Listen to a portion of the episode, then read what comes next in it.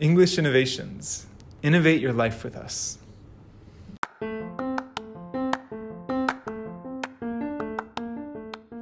今回もゲストとして前回に引き続きカイトさんをお迎えしています。カイトさんは English Innovations 新宿校の TOEFL クラスに約半年間通われ、トーフル IBT60 点を獲得されました。現在はアメリカ・カリフォルニア州のサンタモニカカレッジへ進学されています。今回はアメリカでの生活をメインにお話しできればと思います。カイトさんどうぞよろしくお願いします。よろしくお願いします。現在通われているサンタモニカカレッジではその今学校はどのようなことを学ばれているんですか？まだ僕のそのメジャーがコミュニケーションスタディっていうのがメジャーなんですけども、まだその、えー、と major の科目は取れてないんですけども、その、うん特に今はあの General Education って言って、その必須の科目に専念してます。だから例えば ESL だったり、まあ、本当に English 系うんだったりとか、まあ、言語ですね。あと、 second language、第二言語とかを、まあ、あの頑張ってます。うーん第二言語もなんかこう勉強されるんですね。あのそうですね。これからそのトランスファーって言って、その転入、あのうん4年生の大学に転入する人は、第二言語が必要になってくるんですね。そうなんですね。で、その時に、例えばそのロサンゼルスってすごくメキシカンが多いので、うんで、あの、すごくスペイン人とかそういう人が周りにめちゃくちゃ多いし、うんその僕のその、まだ、えー対面授業の時とかに、えー一緒にいたスペイン人の友達とかめちゃくちゃ多かったんですね。うんうんだから、その、そういう人たちとなんか、普通になんか、スペイン語とか、ちょっと流暢に話せると、あ、なんかかっこいいなと思って、すごくスペイン語は、あの、興味を持って、で、今はまだ取れてないんですけど、うん。その自分のルームメイトが、うん。あの、すごく、もともと大学生の時に第二言語でスペイン語を取ってたんで、うん結構ペラペラに近いぐらいで話せるんですね。すごいですね。だからそのまあワードだったりとかちょっと一つのあのセンテンスとかで教わったりして、まだ取ってないんですけどうんあのなもう鳴らさせとくうんようななんか感じには今してますね。えー、すごい。はい確かに LA はスペインそのなんていうんだメキシコの方とかもすごいやっぱり多いのではい。スペイン語はやっぱりすごい話されてる方もちょこちょこいるなっていう印象はやっぱりありますよね。そうですね。本当になんかロサンゼルスって逆にアメリカ人のネイティブがうん、メキシカンより少ないのかなって思うぐらいうん。すごく自分の今住んでるソーテルっていうところの周りにもうんほとんどがメキシカンなんですね。うーんそうなんですね。そう、それでなんか、なんかすごくそういう人たちの雰囲気とかうん。ノリとかがすごくなんかいいなっていう、うんあのなんかすごくフフランクとかなんかちょっとリズムに乗ってたりとか、うん。なんかすごくフレンドリーな感じで来てくれたりするので、うん。あなんかこういう人たちとも仲良くなれたらなと思って。うん楽しいだろうなと思ったんで。うーんなるほどはいなるほど。確かに LA のこう環境自体もこう暖かくてすごいこうテンションが比較的高いというか陽気な方も多いですしはいメキシカンの方もすごく明るい方というかやっぱり多いので、そこでコミュニケーション取れたらすごい楽しそうですね本当。あのコミュニティが広がるっていうか、うん多分そうですね本当にそれだけでも結構友達できる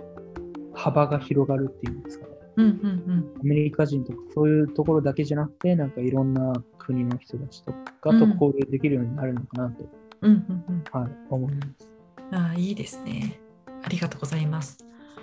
で今のそのコロナの状況っていうのも多分あってすごく大変だと思うんですけれどもその学校の授業とかって今どういうふうに進めてい以前と今とこう比べているとどんな感じで進めていってるんですか？僕が、えっと入った当初は、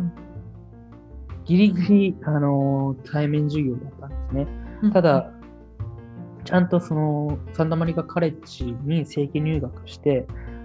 もう本当に3つのセメスターギリギリ、うん。いやでも2つと、2つ例えば、えっと、は秋学期と、うん。えー冬学期うん。はちゃんとあの対面授業だったんですけど、うんもう本当に去年のあのもうコロナになってから、途中からスパンってなんかもう急に対面授業からオンライン授業になってしまったんで、うん。そこから今までですね、だからもう本当に1年以上、あのずっとオンライン授業の生活だったので、うん。あのキャンパスに行くことがなくて、うん懐かしいうんうんし、もう正直もうそんな覚えてないぐらいのへえそう感なん覚ですね。はい。行きたくなりますよねキャンパス。めちゃくちゃ行きたいですね。そうですよね。はしかも友達ともなかなかこう会えてないっていう状況もありますもんねきっと。そうですね。本当に大学で作った友達とか、本当にもう1年以上会ってない人がほとんど。うん。で、せっかく作った友達なのに、なんか一応インスタではつながってるけど、みたいな、うんうんうんうん。で。ちょくちょくなんかテキストとかしたりするけど、なんかそれ以上、じゃあ今度会おうかっていうのはうん。たまになったりするんですけど、うんうんうんやっぱり全員は結構厳しいですね。そうですよね、うん確かになんかこうもっとこうコロナがこう落ち着いて多分 LA もすごいワクチンも多分だいぶ普及していると思うのでもうちょっとなのかなって思いますよね。それでも、あの、なんか、最近また、あの、感染者数が増えてきてしまっていて、そうなんですね。あのー、ワクチンを受ける人って結構、ロサンゼルスとかアメリカは結構ほとんど多いと思うんですけど、うんうんやっぱりまだワクチンを受けてない人がちょくちょくいたりとかもすると思いますし、一回、あの、もうマスク着用義務化が一回解除されたことがあって、うんうんそれがこの前の、えー4月の末ぐらいからまたあのしないといけないっていう風になっちゃった。そんぐらいみんな多分もう普通に元通りに戻ったって感じで勘違いしちゃったっていうか、うんうんうん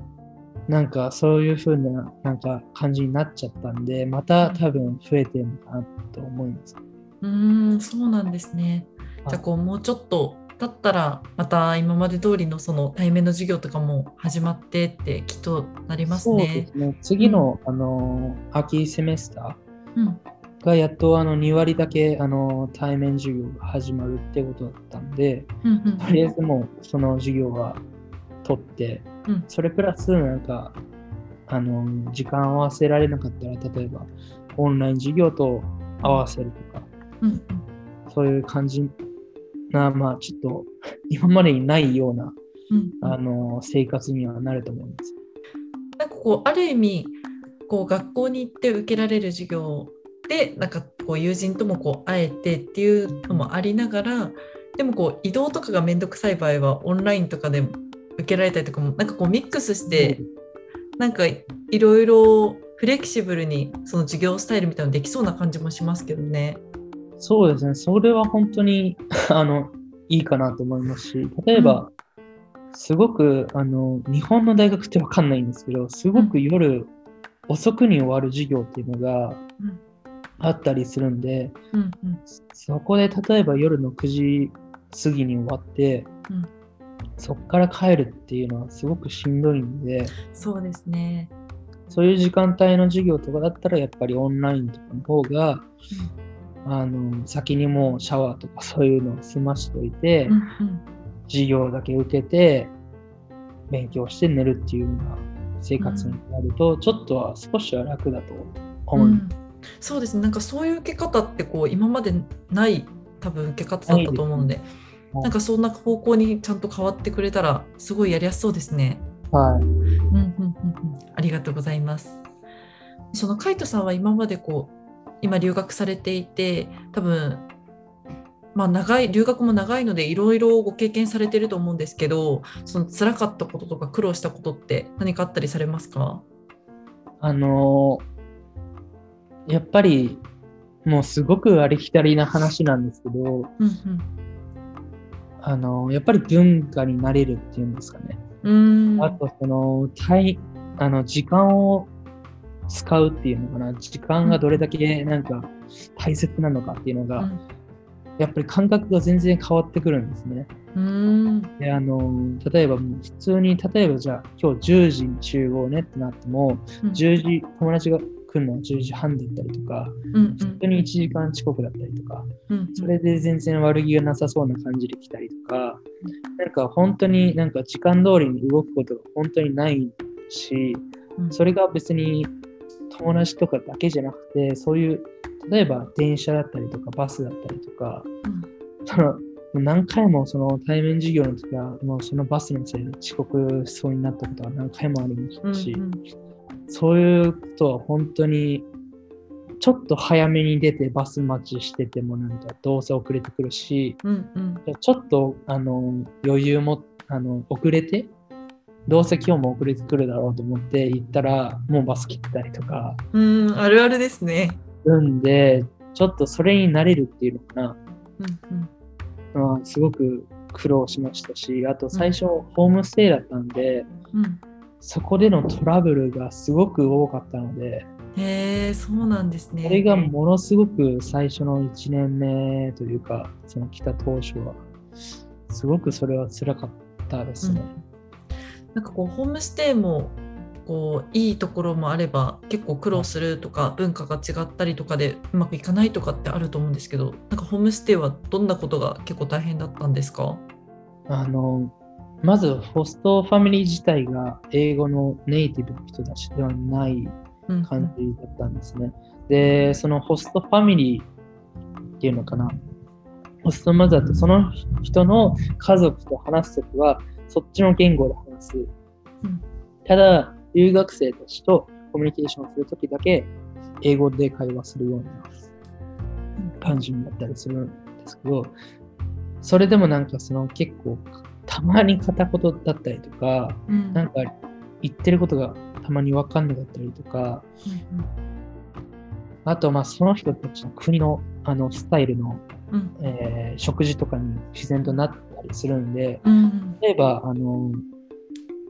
分かんないんですけど、そのうん。ホストファミリーが例えばチャイニーズだったりとかコリアンとかだったりすると、自然と例えばコリアンフードとかうんキムチとかそういうのが増えたりすると思いますし、それでなんか合う合わないとかがうんうん。あの結構激しくあのうん変わったりすると思うんです。うん。だからそれになれるというのかな。あとなんか、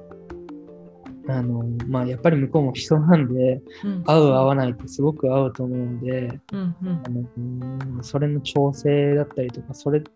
とどううまくやっていくのかとか、うん。そのまあどれだけその人とコミュニケーションを取るかっていうのがすごく大事だと今でも思うし、うん。でもやっぱり向こうが理解してくれなかったりするともうそれがうまくいかなかったりとか。うんうんで自分も実際本当に5ヶ月だったところ3ヶ月にも短くしたぐらいだったのでうんうん。それだったら普通に同い年ぐらいとの友達とかそれこそネイティブの友達とかを探してうん一緒にアパートで住む方が楽しいと思いますし、うんうんそうですね。それはそうですね、そんな感じですね。うーん、ありがとうございます。多分そういう経験もされて、今、多分ネイティブの方、アメリカ人の方とルームシェアをしていると思うんですけど、カイトさんは。なんか実際今の生活はどうですか？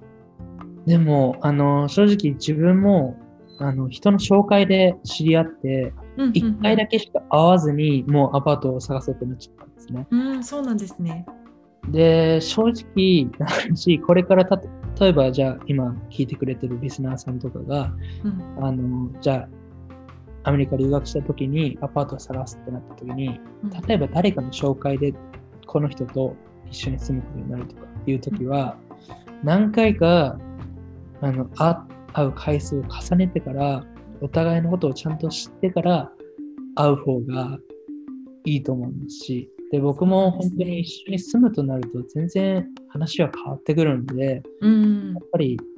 一緒に住んで、あ、こういう人間だったんだっていうことが見つかったりとか、それがいい意味でも悪い意味でも、うん全然それで変わってきたりするんで、うんうん。それは本当に今でもあの苦労する部分がありますし、うん。うんうんうん。だからちゃんとそこもさっき言ったようにホストファミリーだったりもそうだけどそのコミュニケーションがどれだけうん。大事なのかっていうのはものすごく実感しましへえそうなんですね。た。はい。確かにコミュニケーションすごい大事だなって。私もそのカイトさんと同じで LA のウエストウッドっていうところに留学していたんですけど、はい。私はその紹介ではなくて現地の不動産にもう行ってその留学して2週間後にもう不動産行こうって思って自分で一人で行って家貸してくださいって言って、それでなんかこう3つぐらい候補がある中で決めたんですけどなので、ルームメイトを全く会っていない状態で決めたっていう状況だったんですよ。うん。で最終的にはすごいルームメイトとこう文化とかも共有し合いながら仲良くてなんかよくすごい楽しいこうルームメイトたちとの生活だったなっていうふうに終わったは良かったんですけどうん。なんか実際にこう合う合わないとか文化の違いってすごい大きいと思うのでこうカイトさんみたいにこうコミュニケーション取りながら合う合わないっていうのをこう見極めていくってすごいやっぱり大事私はすごく運が良かっただけでやっぱ大事なんだなって思いました。そうですね。でも、うんやっぱり本当に、その、もうすごく有名な話だけど、うん。皿を洗わないとか、うんうんうん。すごくありきたりだけど、うん。当たり前なんですよね、それって。うんうん。普通にそれが起こるんですね。だからうん。その時に、じゃあ、それをもう自分のものと一緒に洗うのか、それとも、もう自分が使ったものはちゃんと自分で洗わせるのかうん。っていうのをちゃんと言うとか、うんうんでもう自分もそんな言えない人間なんで、うんうん。いくらコミュニケーションを大事って言っても、なんか雰囲気が悪かったりすると、なんか言えなかったりしちゃったりするんで、ちょっとそこは苦労、今でもしますし、うん。あのひどい時は本当にそれが1週間残ってたりとかもするので、うんうん。それはあのやっぱり行ったりしますし、うん。急にあのキッチンとかそういう共有スペースがきれいになったりすると、うん。その意味っていうのは誰かそのそのルームメイトの友達が来るとか、うーん。あのそういうなんか意味っていうかサインっうんうん。ていうのがそういうことを最近分かりました。へえそうなんですね。だから急にやっぱり綺麗にしたりしたりするとやっとスッキリしたってなるんですけどなんか急に知らない人が来たりとかするんで、はい、そこはちょっとどうなんかなと思うんですけどまあうん多めに見て、うんうんうん。はい、うまくは一応やってます。うんそうなんですね。確かにコミュニケーションはこう一緒に生活する上ですごい必須だなって思いましたね。私も今お話聞いていて私は5人とルームシェアをしていたので、はいやっぱり週に1回とか2週間にルームメイトがみんな集まって話したりとか結構していたのですごい大事なんだなって改めてそういえばそうだなって思い出しました。そうですね。うん、ありがとうございます。その留学されていて、さっき辛かったこととか苦労したことを伺ったんですけど、逆にこう楽しかったこととか、ぜひ何かエピソードあれば伺ってもいいですか？ちょっと長くなりますけどいいですか？大丈夫です。あの留学に来るとすごく最初は苦労するんですけどもその、うんうん。自分が活躍できる場がすごく広がるんですね。うんで絶対にこれ日本にいたら自分やってないだろうっていうことを今もやってたりとかうん。うん絶対こういう経験できないだろうなっていうことがすごくいっぱい経験できるのが留学なのでうん。そういうなんかところに自分から飛び込んでできるっていうのとかうん。あとまあそういう環境に自分からするうん。とかそのいろんな人とつながってうん。自分が活躍できる場を例えば一つだけじゃなくてどんどんとその中でも広げていくとかうん。いうことはすごく楽しいですしそれん。で例えばそのコミュニティが広がっていくんでそれはすごくあの留学してて一番楽しいことではないかなと思います。うんうんうんうん留学していると日本でもこう進んでどこかのコミュニティに入ろうと思えば入れますけどこう、うん新たに知らない国の方だったりとかいろんな文化だったりとかコミュニティがある中にこう飛び込むってすごいいい経験になるんだろうなって思いますね。だから、自然とやっぱりコミュニケーションを取らないといけないっていううん、感じにもなりますし、うん。やっぱりその自分の意見を言わないといけないっていう環境に自然となるので、そこはあのそういうのを経験するとやっぱり性格も変わっていきますし、うん。あの性格って多分みんな変わらないと思ってるかもしれないけど、うんやっぱりそういう環境になると自然と変わっていくんですね。うんだからうん自分ももうあの形上ですけど一応そのコロナになってからいろいろと日本に帰ったりすることはあったんですけど一応形上はもう2年こっちに住んでるんで、そのにこの2年間で本当にいろんなことを経験してうんその自分も本当に180度変わったなって実感できるまであの、まあ、そういう経験ができてるんでうんそれはすごく楽しいですしいい経験だなと思います。えー。実際にこう自分のどんなところがこうプラスで変わってったなって感じられるんですか、あの絶対に日本にいたらこんなチャレンジしてないだろうなっていうことはうん。すごくあるんですね。だからさっき言ったように本当に自分からそういう環境に飛び込んでいくっていうことを絶対にしてなかったと思うしうん。なんかもう多分本当にあんまり日本の大学行ったことないんでわかんないんですけどもう本当にもう毎日同じメンツでつるんでうん。放課後とかも同じやつらと一緒にいてご飯食べてどっか例えば旅行行くなり何何をするにもし何をするにしても全て一緒のメンバーとかだとうん。なんか変化とかもないし変わらないじゃないですか。うん。ただそのいろんな例えばあの人たちと接したりとかそういうあの環境とかを作っていったりすると自分も変われたりするので本当にやっぱりチャレンジ精神がつきましたねこの2年で。いいことですね。こう年齢を重ねていくとこうチャレンジしていくってこう難しいなって私自身も思ったりもするので、やっぱりそこの部分がこう培っていくと今後またチャンスが来た時にそこに飛び込んでいけるようなこう動きっていうのがすごいきっとつけられるんだろうなって思いましたね。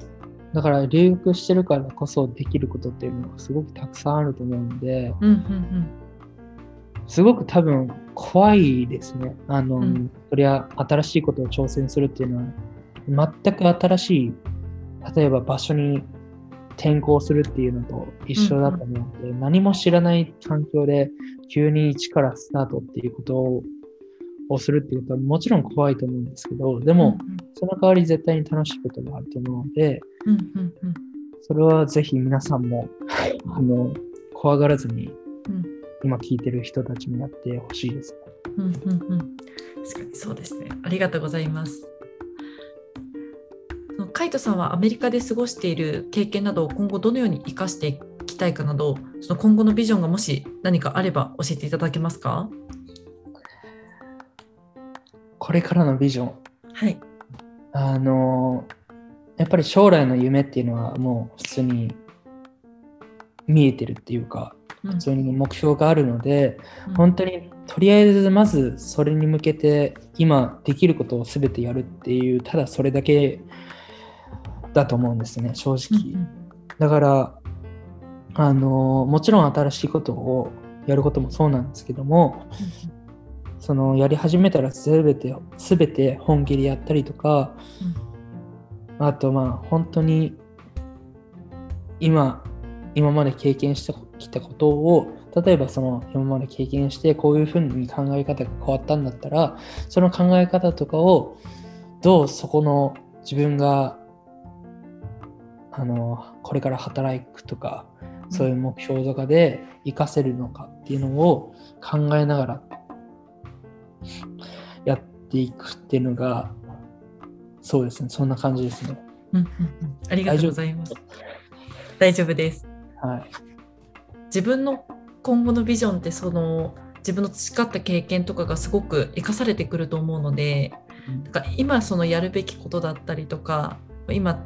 本当に今を大事にして全力でこう過ごしていくことっていうのがきっと今後生かされていくんだなって思いますね。うん。はありがとうございます。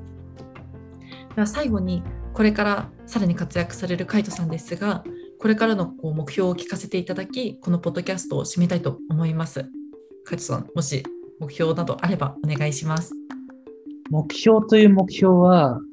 正直ないんですけども、その今ある、今持ってる目標を一つだけじゃなくてもいいんですけど、今持ってるすべての目標を実現させるっていうのが目標ですね。ありがとうございます。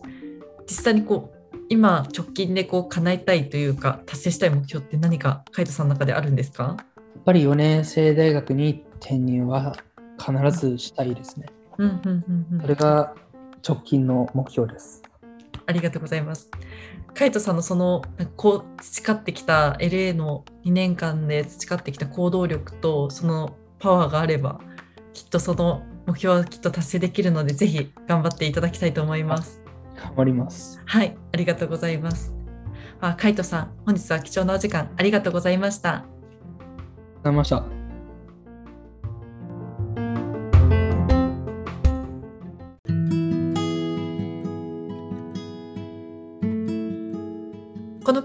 では学びのコンテンツとして一つ英単語を紹介させていただきます。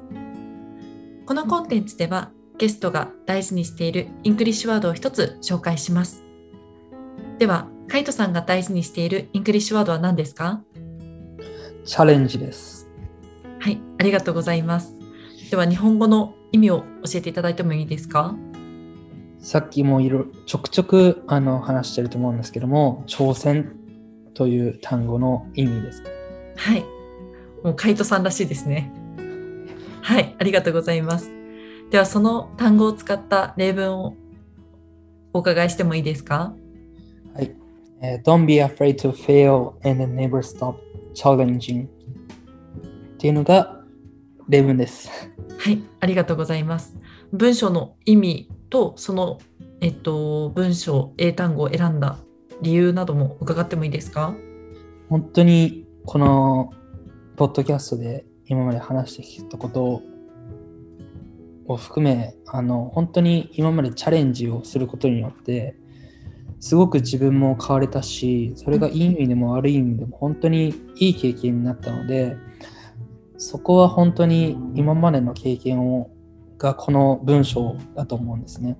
だから本当にこの文章の意味でもえ失敗を恐れずに、まあ、チャレンジすることをやめるな。っていうのがまあ直訳なんですけど本当にその通りで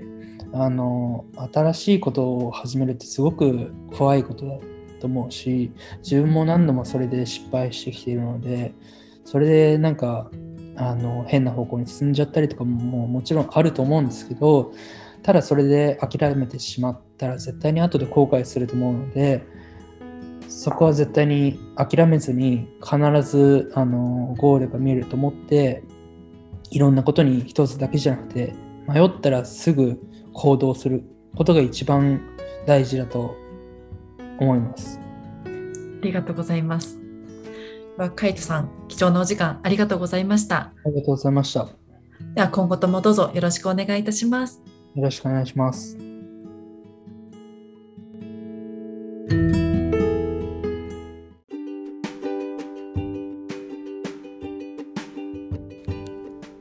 English Innovators は Apple Podcast、Spotify、Google Podcast など8つのポッドキャストプラットフォームで配信しています。 Instagram からも配信情報や今までの配信内容を確認できますので、自身のよく使用するツールから English Innovators をフォローしてみてください。何かご要望がある際には DM またはハッシュタグ EICAST E I C A S T で投稿していただければお答えできますのでお気軽に投稿してみてください